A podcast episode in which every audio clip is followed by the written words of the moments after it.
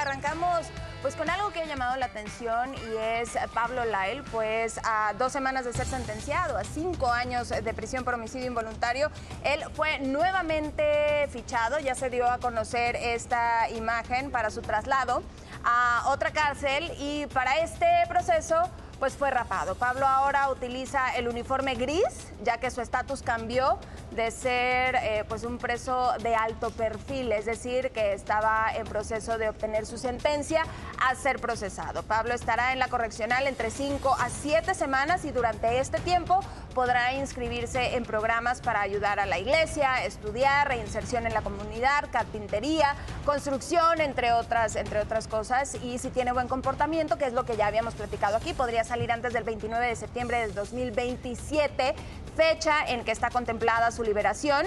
Y bueno, Pablo podrá recibir visitas de sus familiares, se permitirá el ingreso de sus hijos, ya que pueden entrar menores de edad mientras él lo, autorice, porque se necesita eh, la autorización de, la persona que está presa, ¿no? Y bueno, pues es una imagen que ha, impactado mucho. Sí, de Pablo.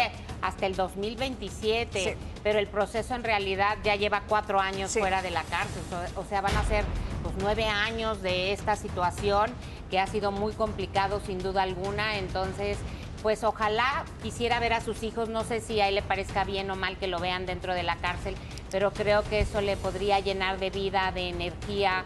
Eh, claro que hay que explicarles bien a los niños qué está sucediendo, pero creo que el ánimo es lo que más te puede salvar dentro de la cárcel. Es que el amor a los tuyos, ¿no? Que él debe estar en, en esta encrucijada porque no es un ambiente para, para niños. O ahora no sé cómo sería la entrada, no sé cómo sería la convivencia. Entonces, para él, por supuesto, lo llenaría ver a sus hijos, pero también qué difícil decir, no es un ambiente para que vengan. Entonces, qué encrucijada, ¿no? A lo mejor él mismo decide que no. Es el caso de Juan N., que ya ves que no ha querido, este, pues ahora sí que en las visitas estén los hijos que procreó con, con Leticia Calderón.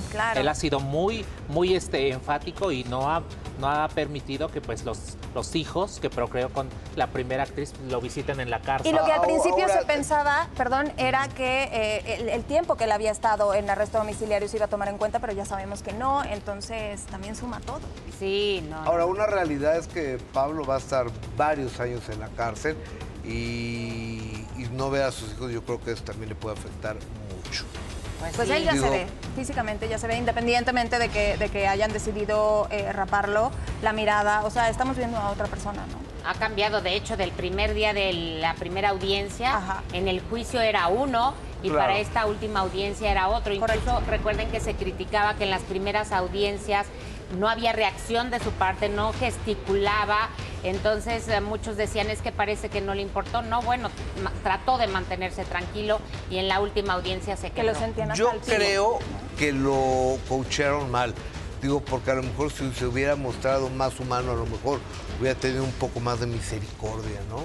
Quién sabe, pues ya sabemos que hubo muchas, muchos compañeros, muchos amigos que enviaron cartas a, la jueza para, para que conocieran la otra parte de Pablo, ¿no? De hecho, por, por mostrarse sensible en la última audiencia, es que creen que la jueza le dio menos años de los que pedía la familia, que eran 15 años.